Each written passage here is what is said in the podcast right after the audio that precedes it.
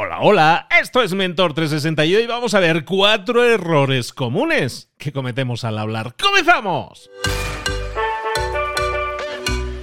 Muy buenas a todos, soy Luis Ramos, esto es Mentor 360, el programa, el, el, espacio, el podcast en el que te acompañamos en tu crecimiento, en tu desarrollo personal y profesional, siempre haciendo semanas temáticas. Esta semana temática es está dedicada sobre todo a la comunicación, a mejorar en nuestra comunicación, esa habilidad que si la desarrollamos todo nuestro desarrollo personal y profesional se beneficia. Una habilidad que tienes que desarrollar sí o sí. Y toda esta semana te estamos teniendo los mejores mentores de comunicación que hemos tenido nunca en Mentor 360 con todas las claves para que pongas en práctica cositas y corrijas también cositas. Por ejemplo, lo que vamos a ver hoy, que hoy vamos a hablar de errores que estamos cometiendo en la comunicación. A veces no nos damos ni cuenta de los errores que estamos cometiendo y sabiéndolos, identificándolos, quizás sea infinitamente más fácil corregirlos y así mejorar nuestra comunicación. ¡Vámonos con nuestro mentor del día! Juanma Ortega, bienvenido a nuestro mentor. ¡Hombre! Gracias por invitarme a Mentor 360. No, es un placer de verdad poder hacerlo y te voy a decir algo. Eh, en realidad, eh, eh, esto es a petición mía, porque lo tengo que decir porque realmente ha sido la propia gente la que me ha pedido ese, ese tema. ¿no? De pronto estoy presentando un evento, de los muchos que tengo la suerte de poder presentar, y de pronto mmm, las personas que están conmigo en la mesa de pronto dicen, oye, oh macho, me gustaría hablar como tú. Digo, pero si puedes hacerlo perfectamente, esto es ponerse. Y mira, al final estoy haciendo mentorías para personas, pero por petición de ellas, y chico, la verdad, estoy muy contento porque veo que realmente hay resultados, ¿no?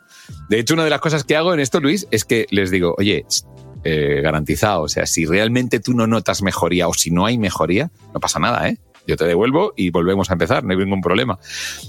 ¿Qué es, lo que, ¿Qué es lo que busca la gente, Juanma? Cuando la gente quiere empezar a comunicar o te llega alguien que te dice, oye, tú que eres locutor, que sabes utilizar la, el instrumento de la voz adecuadamente, ¿qué es lo que la gente está buscando? Yo quiero comunicar mejor, quiero expresar mejor, quiero que me entiendan mejor, quiero estructurar mejor mi mensaje, o es un tema sonoro muchas veces. No, no, no. Hay un tema que parece mentira, pero lo que más he detectado es miedo al ridículo.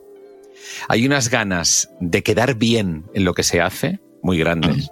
Entonces, cuando hay en medio marcas o cuando hay en medio empresas, entonces es muy, muy, muy, muy importante para las personas quedar bien. Este es lo, lo fundamental, ¿no? Que, haya, que, que, que, le digan, qué bien te has explicado, o qué bien lo que has hecho, o cómo me ha convencido. Sí, hay detrás un, un, interés racional, ¿no? El de decir, voy a vender mejor, voy a progresar en mi trabajo, etcétera, ¿no? Pero bueno, pero es verdad que hay cuatro errores muy comunes que si los tenemos muy claros, yo creo que podemos conseguir evitar o por lo menos sortear de alguna manera eh, las dificultades a la hora de, de, de, hablar, ¿no? Pues cuáles serían esos errores comunes que cometemos al hablar. Y mucha gente dirá que son de perogrullo. Van a decir, esto es lo típico. Ya, ya, ya, ya, pero es bueno recordarlo. Por ejemplo, el primero, pensar que el, el acto de hablar, el acto de comunicarse, es un acto mental. Ese es el principal, el más común. Pensamos que es una cuestión de contar algo o de escuchar algo. Va mucho más allá. El acto de la comunicación es un acto sobre todo emocional. Son emociones lo que despiertas. Entonces, por mucho que estés en un ambiente científico, tú debes contar los avances que has tenido en una investigación y lo tienes que contar emocionando, porque si no, la atención es ley de vida, se pierde. Entonces, ¿qué ocurre muchas veces? Que eh, hablo de, por ejemplo, lo que, me, lo que trato más, ¿no? Son CEO, empresas eh, grandes y personas que ocupan puestos importantes. Entonces, tienen que decirle a la junta de accionistas o a sus, eh, empleados, tienen que dirigirse a ellos y decirles cosas. Entonces, centran mucho en qué voy a decir y muy poco en cómo lo voy a decir. Se pasa mucho tiempo preparando el PowerPoint y muy poco qué emociones quiero despertar en la gente a la que le voy a decir algo, ¿no? Entonces, en ese sentido, si tú empiezas a darte cuenta de que es diría que gana más la parte emocional, como hemos visto en Mentor 360, gracias a algunos de los mentores, la parte emocional es la real, la que está ahí, la que subyace, ¿no? Entonces, es tan importante prepararte lo que vas a decir, los datos, eh, los resultados de tu empresa, lo que sea, lo que tengas que comunicar, como la emoción que vas a despertar. Te diría que mucho más. Si eres, por ejemplo, un jefe, bueno, tenemos expertos y tenemos mentores en liderazgo que lo dicen claramente. ¿Qué emociones despiertas tú en la gente que trabaja para ti? Entonces, si trabajas esa emoción diciendo, bueno, ok, ¿qué emoción quiero despertar? Entusiasmo, que me sigan. Siempre, siempre es muy bueno pararse antes de preparar el speech y pensar en la emoción exacta que quiero provocar, que luego puede ser otra cosa, porque muchas veces se repentiza, ¿no? Yo muchas veces me he enfrentado a, un discurso, eh, por ejemplo, ¿no? Yo que sé, lo típico desde el balcón del pueblo, que me llaman mucho para las fiestas patronales cuando tengo que dar el, el, el, discurso inicial, ¿no? Y queda iniciada las fiestas de Gorzuelos del Robodollón. Vale, pues en ese momento yo a lo mejor llevo una emoción, pero cuando llegas al balcón y ves la cara de los concejales, del ayuntamiento, de tal, de la gente, te cambia completamente el sentido y dices, vale, pues la emoción es otra. Vamos a darle otro punto, ¿no? Quizá menos emocional o a lo mejor más, dependiendo un poco. Pero la temperatura emocional siempre hay que tenerla en cuenta a la hora de dirigirte a la gente, tanto o más que el discurso a, a lanzar o el mensaje que quieras dar a nivel mental. Esto es el primer error. Segundo error, ¿cuál sería? Segundo, bien, vocalizar. Es evidente, es de perogrullo ya, pero la gente, la gente tiene la impresión de que así. Hay gente que está incluso en los medios de comunicación que no es así. Gente que habla en los medios de comunicación que es así. Y, la gente dice, bueno, es que es su manera de hablar. No, perdona. No.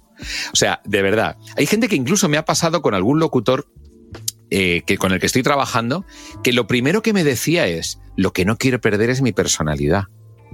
Que se creen que por hablar mejor o por proyectar la voz o por vocalizar correctamente, Van a perder la personalidad. Es que a mí me conocen que hablo así. Ya, ya, pero es que puedes decir lo mismo. Pero incluso si manejas el instrumento, mira, la voz es un instrumento musical. Esto es como decir, yo soy violinista, pero tengo el violín tirado en el, en el garaje y no lo sé manejar. No, no. Si tú sabes manejar el violín, sabrás modularla correctamente. Y si te apetece hablar, pues coloquial, en un tono bajo, cercano, lo puedes hacer. Pero si quieres hablar en plan de, no sabes lo que me ha pasado hoy, pues puedes hacerlo porque puedes modular ese instrumento. No saber manejarlo es quedarte siempre en el mismo registro. Entonces, no tengas miedo a aprender a vocalizar. No tengas miedo a perder tu personalidad por vocalizar bien. Dices que no queda natural hablar como hablas tú. Pues mira, chico, yo en mi vida no me va mal. O sea, de verdad, es que hasta para ir a la tienda. No me voy a decir, ¿qué te debo? ¿Qué decir? Hola, ¿qué te debo? Es que es muy sencillo, no, no. O sea, la gente confunde muchas veces el vocalizar bien con el hablar como si fueses un actor de los antiguos, que tienen que proyectar la voz hasta la última fila porque no había micrófonos. No tiene nada que ver. No tiene nada que ver. Entonces, aprender a vocalizar siempre es importante. ¿Cómo hacerlo? Hay especialistas. Seguro que cerca de ti hay algunos. Hay personas que de verdad te enseñan a proyectar la voz, a proyectar, a respirar. Dicen, no es que respirar ya sé, todos sabemos respirar, pero respirar bien para poder, no sé, lanzar, por ejemplo, un ¡Gol!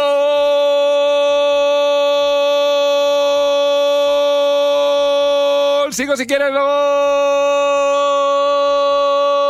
No quiero ser pesado, pero gol. Si estás oyendo la radio, a lo mejor esto te resulta familiar.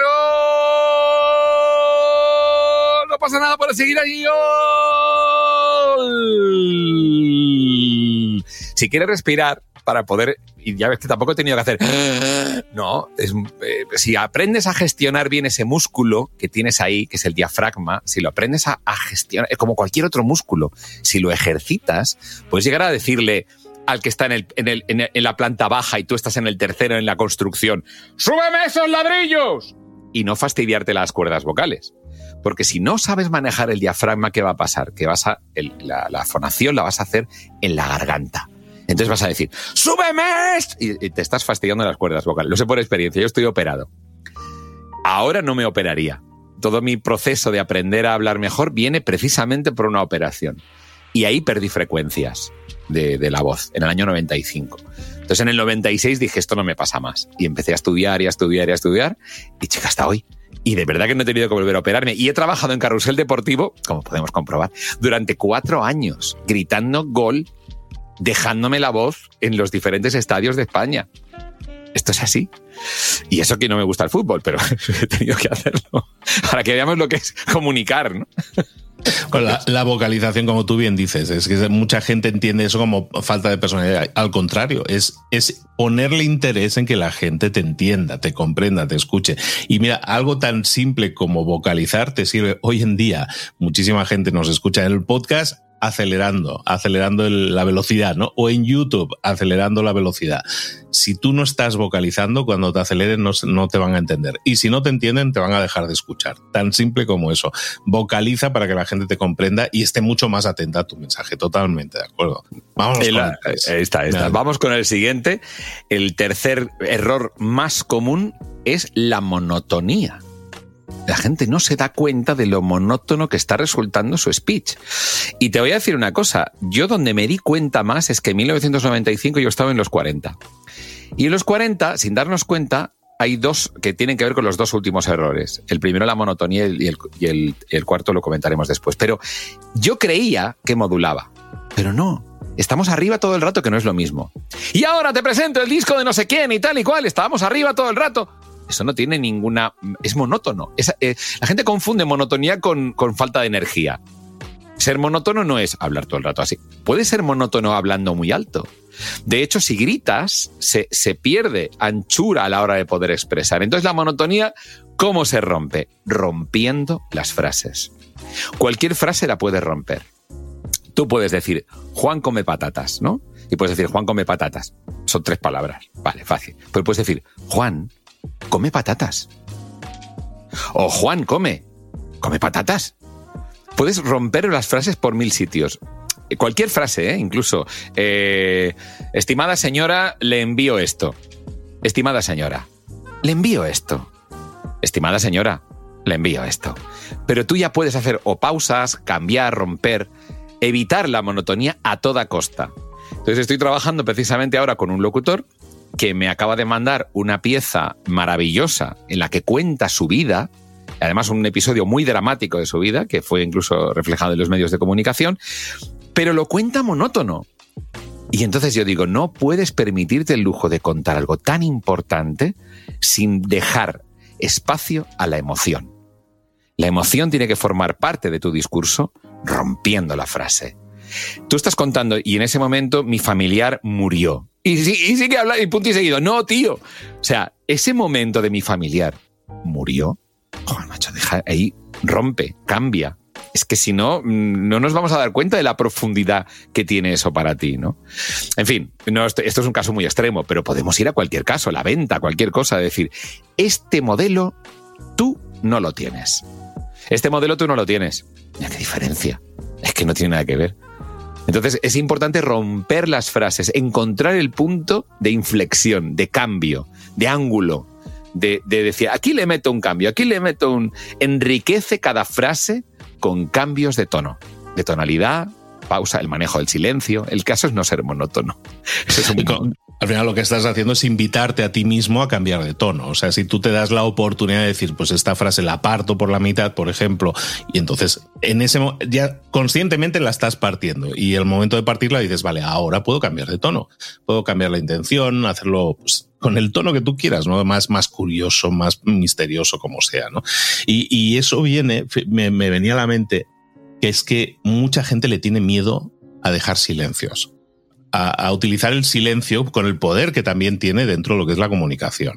Entonces esas pausas son inserciones de silencio, ¿no? Y mucha gente dice, yo no quiero se estresan si no está sonando algo que sale, ¿no? Entonces están con el eh, mm, ah, no sé qué, esto. ¿Me entiendes? ¿Me entiendes? ¿Sabes? Con todo ese tipo de cosas y es para no dejar silencios, ¿no? Entonces me, me gusta mucho que lo digas, que es forzarte a hacer pausa, o sea, literalmente es una pausa y entonces aprovecha y cambia de tono. Va a enriquecer muchísimo y lo hace, es que es rico, entretenido, le da mucho sabor a la comunicación, está claro. Lo primero, Luis acaba de hacer una demostración clarísima de lo que acabo de decir. O sea, Luis no ha habido, y le he estado mirando, ¿eh? le he estado observando, ni una monotonía en sus frases. De verdad, si quieres rebobina, tú que estás ahí con el uno y medio, rebobina y escucha Luis, verás cómo rompe la frase constantemente y está cambiando de tono. Es que es lo que tú dices, cuando lo interioriza se convierte en un resorte automático. Ya cambias el tono. Dos, el tema del silencio. Esto merece otro programa. O sea, el silencio, el manejo del silencio. un programa en el que no hablaremos, no. Es, eh, fuera de España y no, no es tan conocido, pero había un locutor en España que era el mejor manejando los silencios. Este era José María García, que era en teoría un, eh, digo en teoría porque nunca lo fue, un comentarista deportivo que acabó transmitiendo el 23F, un golpe de Estado en España. O sea, un tipo que realmente sabía manejar los silencios como, como nadie. Y esto eh, impacta mucho porque dice, ay, ay, ay, ay, a ver, a ver cómo va a acabar la frase, ¿no? Pablo, Pablito, Pablete.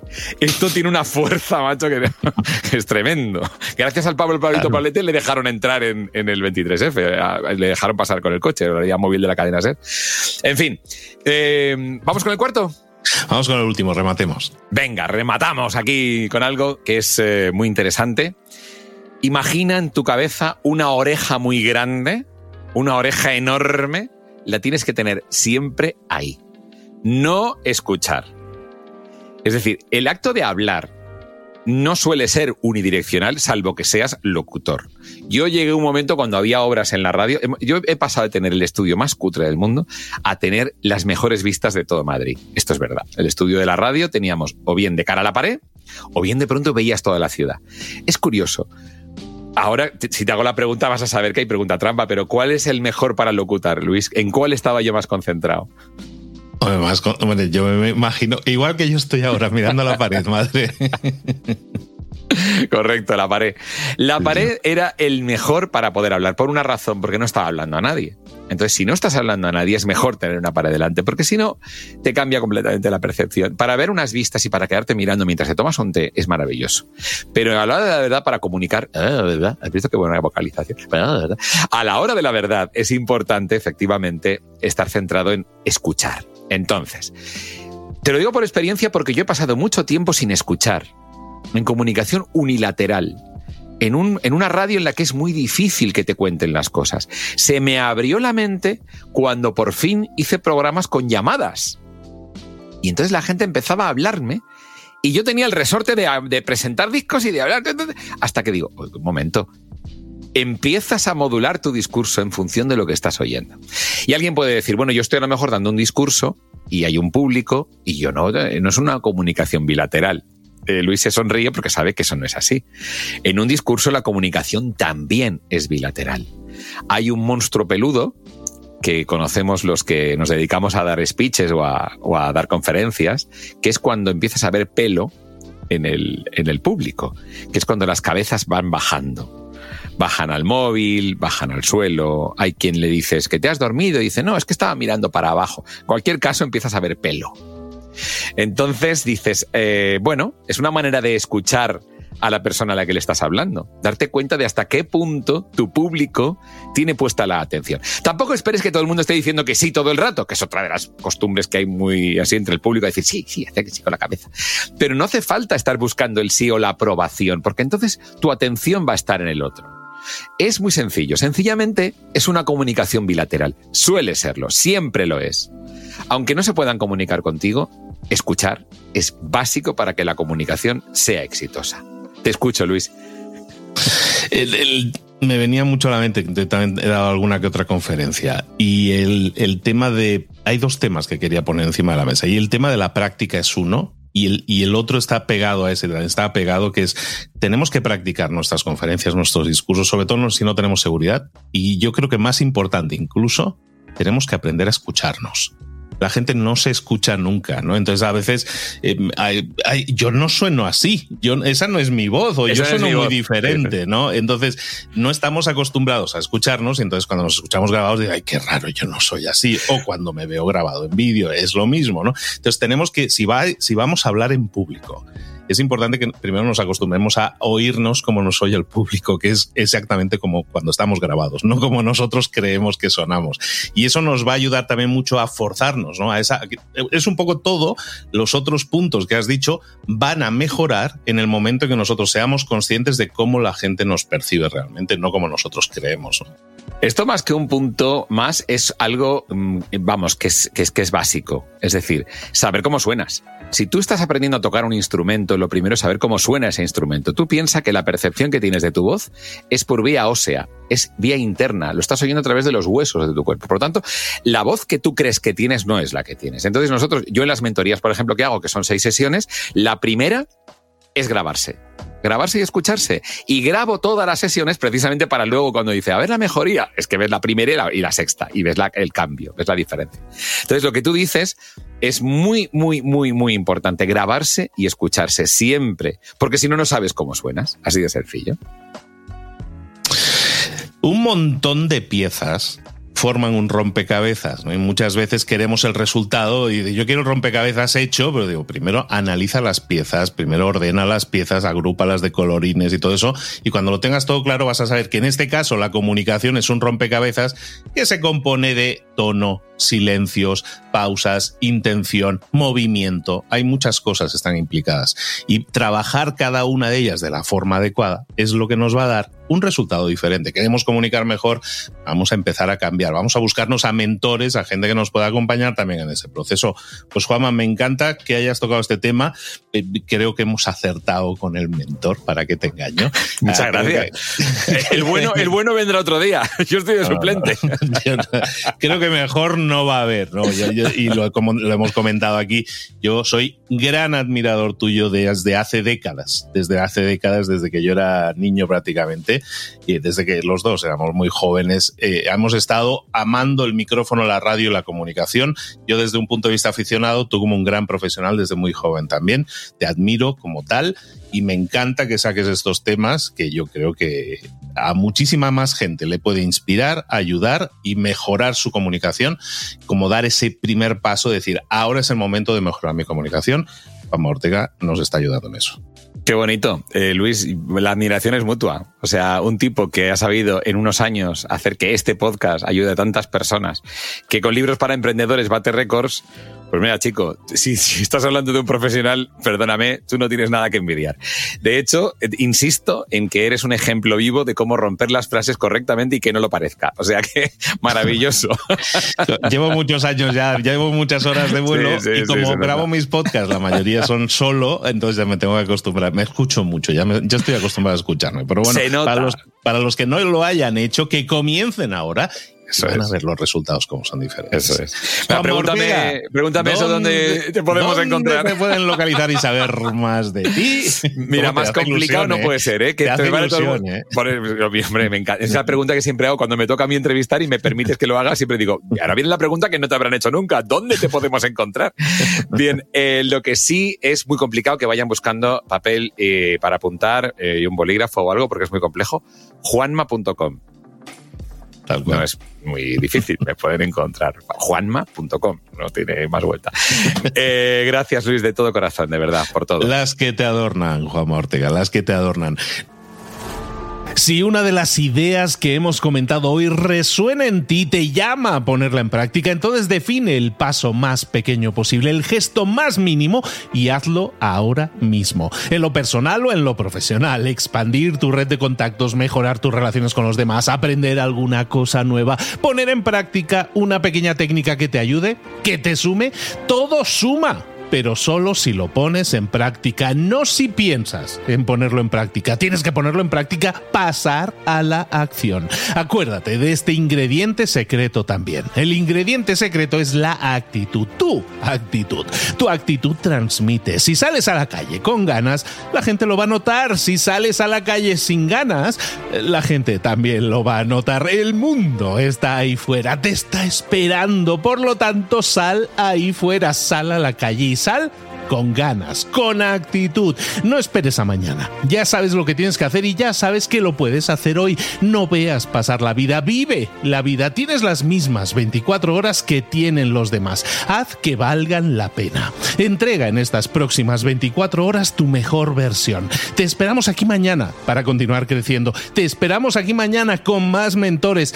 Pero el día de hoy está completito delante de ti. Así que ponte en pie, pisa fuerte, respira hondo, sal ahí fuera y conquista tu día.